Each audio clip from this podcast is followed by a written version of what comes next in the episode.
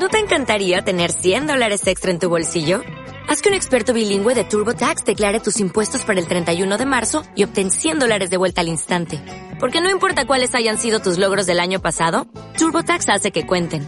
Obtén 100 dólares de vuelta y tus impuestos con 100% de precisión. Solo con Intuit TurboTax. Debes declarar para el 31 de marzo. Crédito solo aplicable al costo de la presentación federal con TurboTax Full Service. Oferta sujeta a cambios o cancelación en cualquier momento.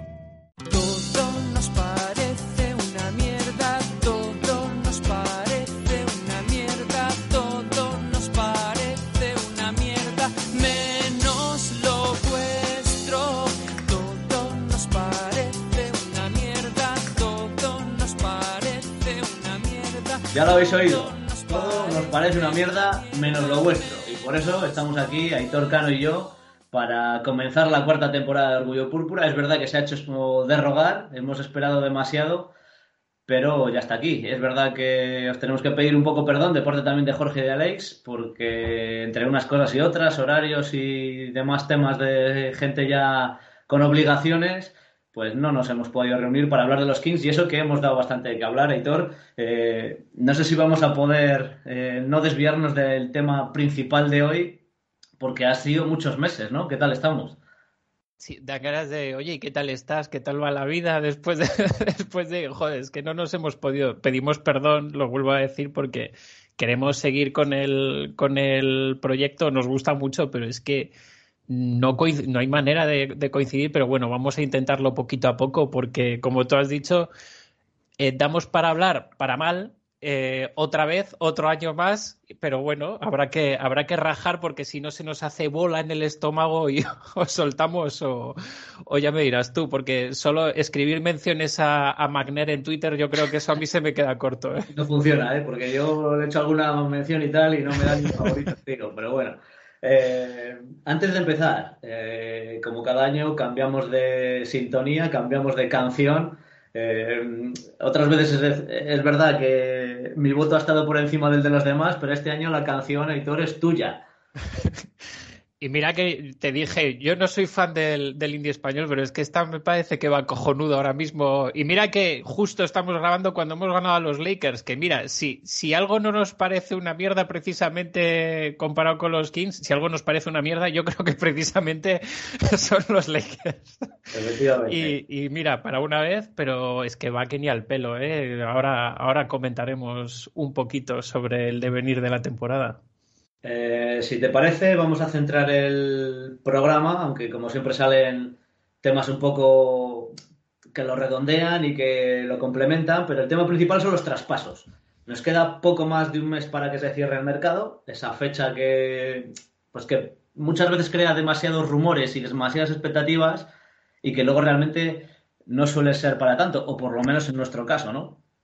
Eh, Primera pregunta, vamos a empezar fuerte directamente porque en las últimas semanas creo que el aficionado medio de los Kings estaba bastante enfadado en general y sobre todo centrándolo en la figura del que teóricamente eh, es el jugador franquicia, que es de Aaron Fox.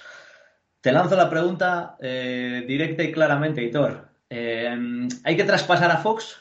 ¿Sí o no? Directamente, empezamos con el primer programa y ya, ojo, qué Sí. disgusto. Si nos llegan a decir hace cuatro meses, lo primero que, que grabéis será Benja preguntando, ¿hay que traspasar a Fox? Qué dureza. ¿Hay que traspasar a Fox? Pues puede ser, es, es un puede. Es que la, la respuesta, lo duro de la respuesta es que, pues que a lo mejor sí, que hay que traspasarlo. Y, y es injusto porque tiene, es un tema con muchas aristas, porque es verdad que fruto de los calentones, sobre todo cuando yo os escribo a las 6 de la mañana, a lo mejor cuando acabo de terminar de ver el partido, recién levantado, y os digo, mira, traspasamos a todos y, y luego os leo. Fox, eh, traspasable. Por un punto, es traspasable porque es el activo, yo creo que más importante que tenemos en la plantilla. Es eh, obviamente el mejor jugador que tenemos, tanto por números, estadísticas, posición en la plantilla, juventud. Digamos que puede ser el activo más interesante para que cualquier franquicia diga: Pues mira, con lo que tengo más esto, igual hago un equipo competitivo. No es tan fácil, tiene un contrato, tiene el contrato más alto muy largo y, aparte está por demostrar también porque se puede hablar largo y tendido también de Aaron Fox. Eh, ya son muchos años en los que, sobre todo yo creo que este año nos hemos quemado. Yo creo que ha habido como una cierta desilusión con Aaron Fox. No sé si lo has visto tú también. Eh, tuvo un inicio muy malo, francamente malo. Lo hemos comentado más de una vez. Parece que está como tres marchas por detrás. Es verdad que en el último mes ha reaccionado, ya está teniendo unos partidos bastante buenos, sobre todo anotando mucho, aportando mucho más, pero aún así sigue dando la sensación, no sé si a ti también, de que va tres marchas por, por detrás de lo que solía ser él. Sobre todo porque venimos de una temporada en la que promedia algo así como 25-7 sí. y que da un pequeño saltito sobre la temporada anterior y es como que estamos esperando que este año hubiera sido a ver, yo soy consciente de que por mucho salto que hubiera dado no íbamos a estar cuartos en el oeste, ¿no? Pero sí que es verdad que eh, esperas que pase de ser un buen jugador a ser un all-star, digamos. Ese saltito más o menos de evolución lógica. Entonces, claro, cuando nos encontramos que, pues bueno, primero que sigue Walton, segundo que el equipo no funciona, que parece que no hay cambios más allá de, de nada y, y encima ves, ves que tu jugador en el que has puesto las grandes expectativas de los últimos años no solo es que no, no crezca, sino que encima va a menos. Eh, fíjate que hemos tenido temporadas malas en los últimos 15 años, bueno, todas realmente, salvo aquella con Jorger que ganamos 39, si no me equivoco. Y sin embargo me da la sensación de que esta temporada ha hecho mucho más daño al aficionado que otras temporadas en las que se han ganado 33 partidos. Porque es como, por primera vez parece que si seguimos damos el pasito y con el tema del play-in y tal, puedes jugar después de la temporada regular y sin embargo es todo lo contrario. más de lo mismo al fin y al cabo, ¿no? No es nada que nos sorprenda, pero este año da un poco más de rabia. Sí, es sobre todo por el tema que vamos a comentar ahora con el tema de traspasos que, que has enunciado ya, pero um, tiene que ver con esa base joven, digamos, y con esa esperanza y esa fe que tú tienes cuando tienes un proyecto joven de equipo. Eh, a Fox se le ha acabado eso. O sea, nosotros estamos hartos de ver que todos los años, pues sobre todo el aficionado medio lo que quiere ver, pues eso, el draft, coges a un chaval del draft y a partir de ahí se van a construir ya dinastías, cosas maravillosas y cualquier fichaje que no conozco va a ser mejor que el jugador que ya tengo y bueno, tus jugadores jóvenes, pues estamos ahora todavía en la, en la luna de miel, por ejemplo, con Barton, que me parece totalmente normal. Es la misma luna de miel que tuvimos en cierta manera con Fox, pero a Fox ya le llevamos viendo cuatro o cinco años y ya se le acaba ese recorrido en el que tú crees que, que tiene que seguir mejorando. Es un chaval, lo que has dicho tú, pues bueno, joven, lo que se intuye en la NBA de, bueno, en construcción. Y Fox ya no tiene cara de estar en construcción. Ya Fox hay un momento que llevas, eh, eh, es injusto, pero llevas chupando tanta mierda y con perdón, pero es que es así en, en, Sacramento, que la gente, si alguien ya empieza a mirar esa Fox, lleva cuatro o cinco años aquí en, en bueno, aquí en, en, Sacramento. Y este año yo creo que lo que se ha visto al principio es un equipo que podía jugar bien al, al baloncesto, muy joven, muy inexperto, muy pardillo, pero que precisamente él no se ha hecho cargo, no ha, no ha, puesto, no se veía que era el equipo de Aaron Fox. Se vio al inicio que era el equipo de Harrison Barnes, cosa que es normal porque es que solo por cómo juega Barnes, pues se te va el equipo hacia él. Pero ha habido momentos, ahora estamos viendo que venimos de una racha en que el equipo, sinceramente, ha sido de Halliburton. Y ha habido otros ratos que parecía el equipo de, de, de Holmes, solo por, por cómo le ponía ganas.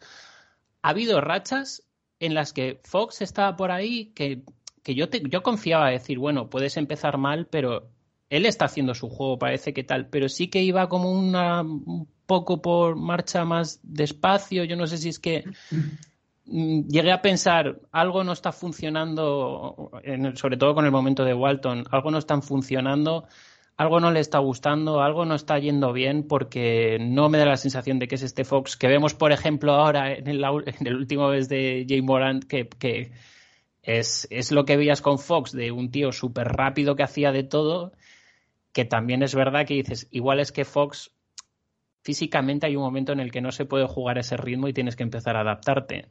Es un poco un cúmulo de cosas con de Aaron Fox. Mira, Eh, te lo voy a resumir. Eh, los 10, 15 últimos años de la franquicia. Eh, de la franquicia con, con la coaching staff. De las plantillas. De todas las plantillas que está teniendo de Aaron Fox a su lado. El cambio de Divac a Magner. Él mismo, que sigue eh, teniendo que mejorar en un equipo que realmente no ha estado preparado para él en ningún momento siendo el mejor jugador todo eso yo creo que es lo que radica tu pregunta de ¿es traspasable? Pues mira, lo mismo le ha llegado tanto el momento a Fox como el momento a la franquicia, como el momento de que si encuentras algo de verdad que te, que te provoque ese pistoletazo de salida, pues, pues hay que aprovecharlo. Y te llames Fox, cuando hay un proyecto perdedor, hay jugadores que ya se les acaba eh, esa cuestión de fe y a lo mejor hay que pensar ya en, cosas más tangibles y a lo mejor no es Fox lo que, lo que necesitamos y a lo mejor Fox no es lo que necesita estar en los Kings. Claro, a mí se me ocurren dos cosas. Primero, cuando decides traspasar a un jugador de teóricamente alto nivel, no de primer nivel, como es el caso de Fox, pero sí de, yo qué sé, de un segundo o tercero, como queréis llamarlo, eh, el primer problema que veo es que lo que vas a recibir a cambio probablemente eh, no sea tan bueno. O sea, creo que cuando traspasas un jugador de este nivel es más probable que salgas perdiendo a que salgas ganando. Y luego otra duda que me generaría el traspasar a Fox, o sea, por lo que decidiría no traspasarlo, sería porque creo que al final, si esto consiste en sumar talento, mm, creo que te puedes perjudicar más que ganar si traspasas a tu mejor talento, o al que teóricamente lo es.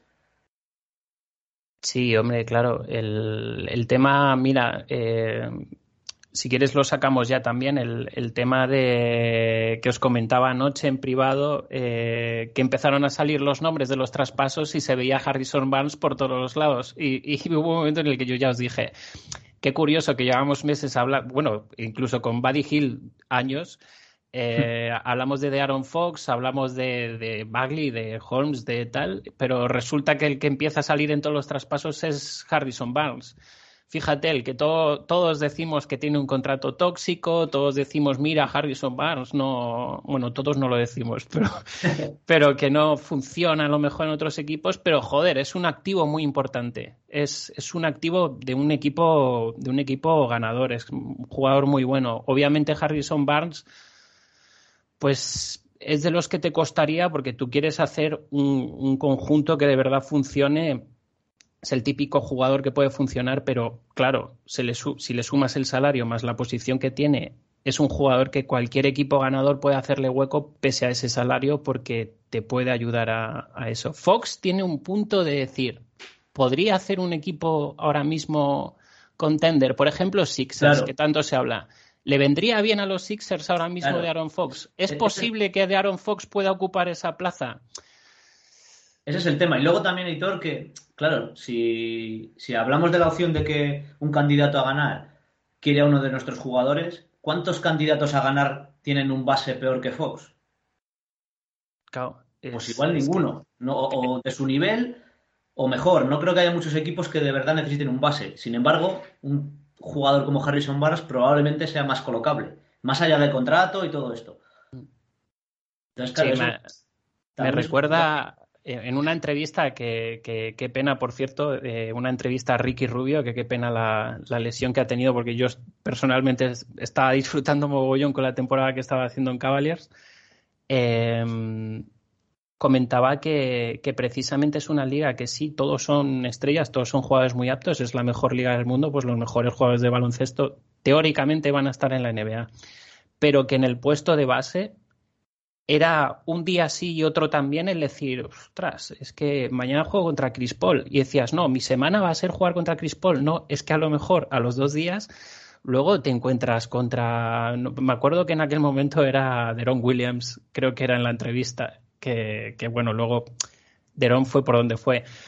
Pero, pero aquí te encuentras, por ejemplo, mañana Lilar y dices que mal están los Blazers, joder, pero es Lilar. Y te encuentras, pues, te encuentras a los, los Kings contra los Blazers y dices, ostras, a ver cómo sujetamos a este bicho. Al final, es lo que tú dices, en el puesto de base hay mucho talento en, en Estados Unidos eh, jugando ahora mismo y va a haber siempre, porque es que es el puesto, es el delantero pichichi del baloncesto, es, es el puesto de base.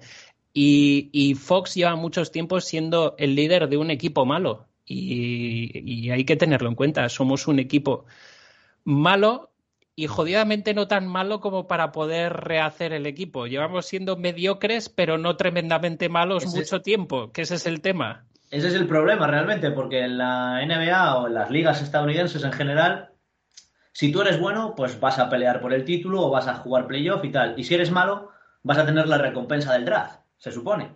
Pero si estás en el medio, no estás ni para ganar ni para perder. Y al final ni te beneficias del hecho de jugar playoff y poder optar a ganar, ni te beneficias de, por el hecho de ser uno de los peores y optar a los mejores jugadores. Y así llevamos viviendo en ese limbo ocho años. Sí, que es el típico comentario que siempre te viene alguien y te dice, joder, pero ¿cómo es los skins? Si sois muy malos. No, no, si lo peor de todo es que no Claro. somos tan malos. Si hubiésemos, Efectivamente. si hubiésemos sido muy malos, a lo mejor en algún momento podríamos habernos hecho con una pieza, pero Eso llevamos es. siendo mediocres mm, a dos puestos de, de los playoffs muchos años. Claro. Eh, te preguntaba por el traspaso de Fox, eh, en el hipotético caso en el que no fuera él el elegido, eh, ¿cuál sería tu lista? Eh, ¿Quién sería o quién crees que es más colocable ahora mismo? Hombre, a ver, el, más colocable, yo siempre apuntamos, yo creo, ¿cuántos años puede ser que hayamos hecho programas diciendo, mira, el colocable es Buddy Hill? Pero el problema de eso, Hitor, es que los demás directivos también ven algunos partidos, entonces no ya, ya, puedes. claro, claro, es que llega un momento en el que es que tú mismo lo haces evidente, porque claro, si consigues, tú tienes a Fox, consigues a Halliburton y consigues a Mitchell, eh, lo que estás diciendo claramente es aquí sobra gente. Claro, Y renuevas a Terence Davis, además. Claro, eh, encima, porque, y encima muy bien, personalmente yo lo entiendo mucho, la renovación de Tennis Davis, la entendía mucho en, en su momento, pero es verdad que a, a Paddy Hill ha habido un momento en el que Magner o quien sea le ha puesto un cartel tan llamativo que yo creo que todo el mundo dice, ojo, aquí no... Claro, claro, aquí algo nos están vendiendo y dices, mira, joder, qué bien le habría venido a los, a los Ángeles Lakers, por ejemplo. Yo estoy convencido de que les habría venido muy bien, porque al final Buddy Hill siempre, siempre le ponemos el cartelito, pero, pero me parece un jugador muy apto a nivel ofensivo en la NBA, no tan malo a nivel defensivo. Puede cumplir, que al final el nivel defensivo es más de conjunto, luego el tema de individual, bueno. Y en, y en ofensivo es un tío bastante bueno y con un, con un tiro exterior eso está marcando unos números que, que son, son históricos. Tampoco, tampoco es un manco. Que, lo que pasa es que no sobra, no sobra porque, como lo que, que- lo que te he dicho antes, eh, como cumplió años de más en un año, cumplió tres años de más de golpe, pues se hizo mayor y ya no le queremos tener ahí porque, claro, te vienen chavales nuevos. ¿Es mejor Halliburton o, o Mitchell ahora mismo? ¿Son mejores que, que Buddy Hill? Pues sinceramente, mm, a nivel físico, a nivel NBA, a nivel competir, todavía no, pero es que Hill te ocupa ahí un hueco que yo creo que, que hay que sacar ya. Encima con un salario que no es, está bien porque es decreciente y con un montón de trampas para que no cobre como que tenía que robar no sé cuántos balones y eh, tenía, es de las pocas cosas que hizo bien la de Divac, yo creo. Y, y yo creo que es colocable porque más que nada es- el espacio debería estar ocupado por estos tres, teniendo en cuenta que Fox se quede porque es otro que está en la lista. Yo creo que Fox, por interés del resto de equipos, le hace estar en la lista. Si hay gente que está interesada en tener a Fox y te hace conseguir gente muy buena que no quiera estar en su franquicia, como podría ser el caso de Simmons, que Simmons Tú, Aitor, Aitor, mucho es se ha que es jodido eso, ¿eh? de, del teórico paquete de Filadelfia eh, con Ben Simmons y Tobias Harris. Hmm. Eh, ambos con un contrato bastante curioso. ¿Tú crees que los Kings deberían arriesgar y apostar por ese traspaso? Incluso teniendo que dar a Fox, no sé, a Barnes y a Bagley, por ejemplo. Yo lo que veo es que aquí todo el mundo dice, no, aquí lo que habría que hacer es conseguir a Domantas Sabonis, no, aquí lo que habría que hacer es hacerte con Kevin Durant, y yo la verdad es que lo entiendo un montón y yo así también me arriesgo, pero claro, te dicen Simmons y, y Tobias Harris. Es que ese es el, el tema de ser eh, general manager de los Kings. ¿Es fácil? No, no es fácil. Es que ser general manager de los Kings es que te tengas que tirar por un puto puente sin mirar a ver si llevas arnés, solo pensando en, tengo que confiar en que haya un señor que me haya puesto arnés, yo no veo nada, no noto nada y me tiro al puente. porque son las oportunidades que tenemos. Y es lo que pasó, la gente no, no lo recuerda o, nosotros, por ejemplo, éramos tan jóvenes que realmente no podemos pensar eh, eh, en retrospectiva con el tema de Chris Webber, pero Chris Webber Mm, era complicado, era, un, era, un, era, una adquisición muy complicada porque digamos que en aquel momento Chris Webber estaba loco. Hay que entender que... Richmond no dejaba de ser el, tipo que te había llevado a playoff después de 10 años y sin ser demasiado mayor. Y eh, era, digamos, el de Aaron Fox del momento, pero eh, encima siendo un muy buen defensor y un muy buen atacante. Era un tío muy bueno, Mitch Richmond. y, claro, Weber pues era una cabra loca. Eh, digo que con, en la época, claro, en el, en el, momento en el que, claro, termina en Sacramento es porque viene rebotado un poco de todo. Fue un riesgo, un riesgo porque además el equipo tenía que tomarlo. Eh, Simmons es un ganador, eso es donde tienes que ser general manager y establecer, tener tu Excel, tenerlo bien clarito todo y decir, Simmons es un ganador, es una estrella de la liga y que cada uno piense lo que Tobias Harris igual. Tobias Harris me parece un contrato ya a nivel personal, eso ya, opinión personal. Yo creo que Simon sí que es una estrella de, la liga, está como una puñetera cabra. Eso es un peligro. Es un peligro porque le afecta muchísimo a su juego. O sea, no es normal que en playoff pegue esos bajones, precisamente porque está como una puñetera cabra pero es verdad que es desequilibrante. Nos sale un Simmons ahora en el draft del año que viene y estamos todos llenando Twitter de vídeos y de reviews maravillosas porque es un tío que puede ser desequilibrante perfectamente y hasta hace nada estaba luchando contra el Teto Cumpo para ver quién de los dos será mejor. Ahora, el tema es la azotea. Y Tobias Harris te viene un poco al lado. Es un muy buen jugador, pero es un contrato más tóxico. Es un contrato muy alto de alguien que a lo mejor no te es tan desequilibrante. Ahora, a nosotros nos hacía un apaño pero vamos, porque es que la zona, a ver, vamos con Metu por la vida, que le tenemos muchísimo cariño a Metu, o sea, como si fuese un puñetero hermano, pero es que, joder, vamos por la NBA con el puto Metu.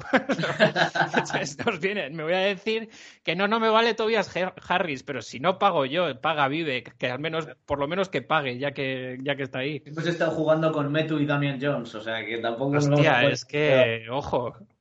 Que por cierto, aparte de Ben Simmons y Tobias Harris, jugadores que crees que pueden ser objetivo o que nos pueden interesar, entiendo que va más por, salvo una oportunidad tipo la de Ben Simmons, va más por un jugador más bien interior. O sea, Miles Turner, Domantas Sabonis, que teóricamente están en el, en el mercado, o gente de este tipo. Sí, yo creo que es donde vamos a intentar. Yo creo que si se está esperando. A ver, ese, es otro tema, otro elefante en, la habitación. Eh, yo creo que Magner precisamente está esperando porque, a ver, una cosa es que nosotros estemos desesperados y digas que esto se mueva ya, pero es que yo entiendo que Magner esté esperando porque lo que no puedes hacer es cambiar por cambiar. Y es que al final yo creo que ahora estamos en el punto de que nos vamos a convertir eh, comentaban por ahí por, por, Estados Unidos, había algún influencer de los Kings comentando, nos van a utilizar para meter cualquier mierda y que Simmons o la estrella de turno vaya de un lado a otro y nosotros en el medio cogiendo toda la basura que haya de contratos entre uno y otro. Entonces yo entiendo que Magner espere. Magner ha recibido una herencia de mierda que está intentando ahora mismo mm, invertirla lo mejor posible. Y yo creo que la inversión precisamente es en el juego interior. Yo creo que sabe que tiene un juego exterior aceptable. No sabemos si va a ser bueno a, largo plazo. Hay indicios de que Halliburton y Fox pueden ser buenos. Mira, justo he visto un, un artículo del Sacramento Bee que estaba diciendo que habría que confiar en que Fox y Halliburton son una dupla bastante aceptable a medio largo plazo y que habría que apostar por ella de verdad y andarse, dejarse de mierdas de a ver quién, quién tiene que ir, o sea, hacer un proyecto de verdad, que eso ya también hablaremos. Y, y, la apuesta de Magner yo creo que es equilibrar todo eso de alguna manera, por eso él ha apostado por el juego exterior, lo ha apuntalado. Ahora, por el juego interior, pues es un muy buen contrato el de Holmes para lo que aporta él pero precisamente ahí falta alguien que complemente el contrato de, Holmes. Bagley, este, no sé, no se quiere apostar por Bagley, yo creo que no es cosa de Walton. no sé cómo lo verás tú. Eh, con el tema Bagley, eh, últimamente que está siendo titular, pues no sé cuánto llevará, tres semanas, más o menos, un mes. Hmm. Eh, em, para mí estamos viendo una cosa en Bagley que hasta ahora prácticamente no había mostrado, y no, no es su mano derecha, sino que es em, mucha más actitud o intención o capacidad para ser un poquito agresivo, para ser, estar un poco más intenso, para jugar un poco más a lo Quincy Acey. Sí, no, joder, es verdad, no me acuerdo qué partido fue de esta semana eh, ha habido un partido en el que precisamente hasta el, hasta el locutor de NBA decía la intensidad que le estaba poniendo Bagley y todo el mundo estuvimos de acuerdo en, las ganas que le puso Bagley en cada rebote. Bueno, y hoy estaba, de hecho, poniéndole también contra Lakers bastantes ganas. De hecho, por esas ganas, LeBron James le pega semejante hostia que nos le ha lesionado. Pero bueno, eso, es otro tema. Eh, eh, a ver, es que lo de Bagley es complicado. Se habla de que se le recupera para la causa, que Walton no tenía en el ostracismo. Yo creo que la, que, yo creo que la franquicia se ha dado cuenta. Eh, bueno, no es que se haya dado cuenta, es que básicamente Divac se ha ido, ha venido Magner y Magner sabe lo que hay como todos los que teníamos ojos en su momento y todos los que analizaban el baloncesto universitario convenientemente tiene muchos problemas y lo peor de todo, que es el problema de Sacramento Kings como franquicia, es que no ha conseguido que evolucione de ninguna manera.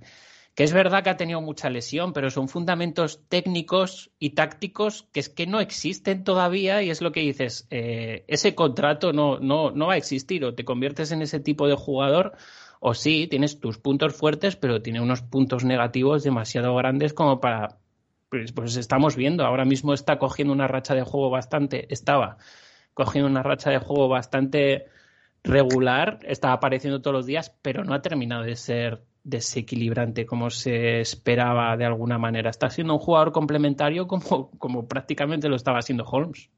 Claro, es que al final eh, un número 2 del draft que, claro, visto ahora, pues da un poco de vértigo, de risa o de pena o miedo, eh, te está rindiendo como podría estar rindiendo Metu de titular. O sea, no, no es una cosa que digas, es que se le ven cositas poco a poco, no. O sea, está jugando como cualquier jugador al que le das 30 minutos y bueno, pues en la NBA todos son muy buenos y al final pueden hacer numeritos. Sí, en liga regular hemos visto multitud de jugadores que en temporada regular luego han ganado, o sea, no sin ser nadie, eh, al final juegan esos minutos que se lucen y les valen a lo mejor para otro contrato, pero no veo yo nada especial de Bagley decir recuperado y, que juegue y ya tenemos un interior. o sea, sinceramente no.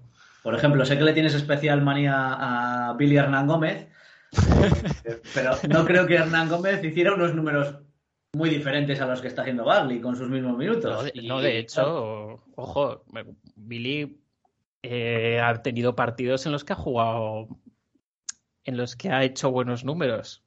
Y oye, va mejorando. Mira, por lo menos es verdad que Hernán Gómez, tema defensa, sigue siendo terrible, pero bueno, bueno, joder, es que acabo de tener flashes del último partido de los Kings contra los Pelicans. Eh, no sé si fue el último, que Hernán Gómez era en plan, madre mía, de verdad, que, paseo.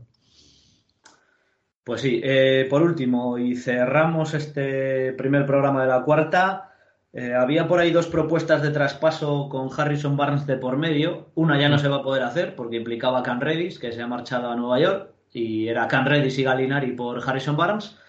Y la otra propuesta eh, incluía a los Chicago Bulls con Patrick Williams y Derrick Jones y una primera ronda. Y también estaba por ahí Kobe White, lo que no recuerdo ya es si era con Derrick Jones y también esa misma ronda. ¿Qué te parecen ese par de propuestas?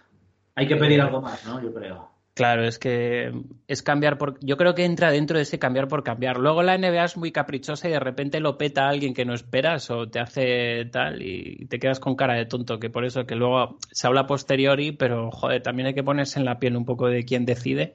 Si decide con sentido y con cabeza y más o menos argumentado, pues lo puedes comprender. Yo esto me parece cambiar por cambiar un poco. Y yo creo que si cambias de verdad jugadores importantes es para dar un paso más, porque para quedarme donde estoy, sinceramente, pues una de dos, o hago como los Thunder y me dedico a dar pena durante todo un año y así, pues mira, te ahorras lo, el pase de la NBA o, que también, es que también eso me hace gracia. Tanquear es una pérdida de tiempo y de dinero eh, brutal a unos niveles estratosféricos. o sea. Eh, ¿No crees, Aitor, que en una en un tipo de aficionado como es el de los Kings que lleva tantos años en la absoluta mierda? Sí. ¿Quién puede ser el valiente que llegue y diga, vamos a tanquear dos años? Y es que. Es terrorífico. Y no es por ser de los Kings o animar a los Kings, es que es la puñetera mejor afición que hay en la NBA y quien siga un poco al equipo es que se da cuenta, es que hace poco ganamos, no, no me acuerdo qué partido fue, eh, pues cerca de los últimos segundos y porque todos los partidos me da la sensación de que son remontados y a los pocos segundos o se ganan o se pierden y ves a la afición y dices, tío, es que no, no lo merecen. De hecho, creo que fue Carmichael Dave o algún periodista de estos que siguen a los Kings que decían, tío, es que esto, esta franquicia no se merece esta afición. Que, que, que anime a este equipo en este momento de baja de brazos en el que estamos, porque a lo mejor no lo parece, pero aquí estamos, yo creo que Benja también, ¿no? Estás con cierto cabreo. creo, creo que ha sido la primera vez desde que sigo al equipo que cuando me levanto y miro el resultado veo una derrota y me da igual. Fíjate que en, los años aquellos de las 17 victorias y toda la época de Westfall y todo lo que le siguió, que fue terrorífico, joder, todos los días me levantaba con la ilusión de, venga, a ver si han ganado. Pues ahora es que llega un punto en el que me da igual.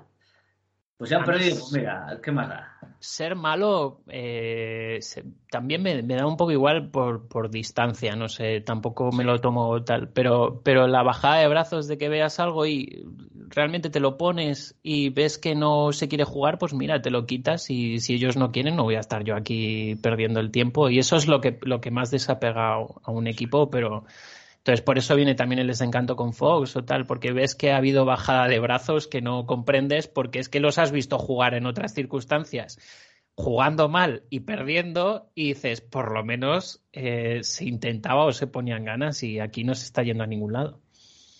Efectivamente, pues vamos a terminar aquí este primero, Hitor, si te parece. Muy bien. Eh, espero que haya sido un buen estreno de cuarta temporada. Bueno. Y por lo menos nosotros no bajamos los brazos del todo, como hacen los jugadores. Hay una pequeña diferencia ahí, pero bueno. Hay, hay que remar. Eso es, así que, así que nada, seguimos con el lema de la canción, subimos la música y nos vemos en el próximo programa y todas. Muy bien, hasta luego. Nos acordamos de lo vuestro Vamos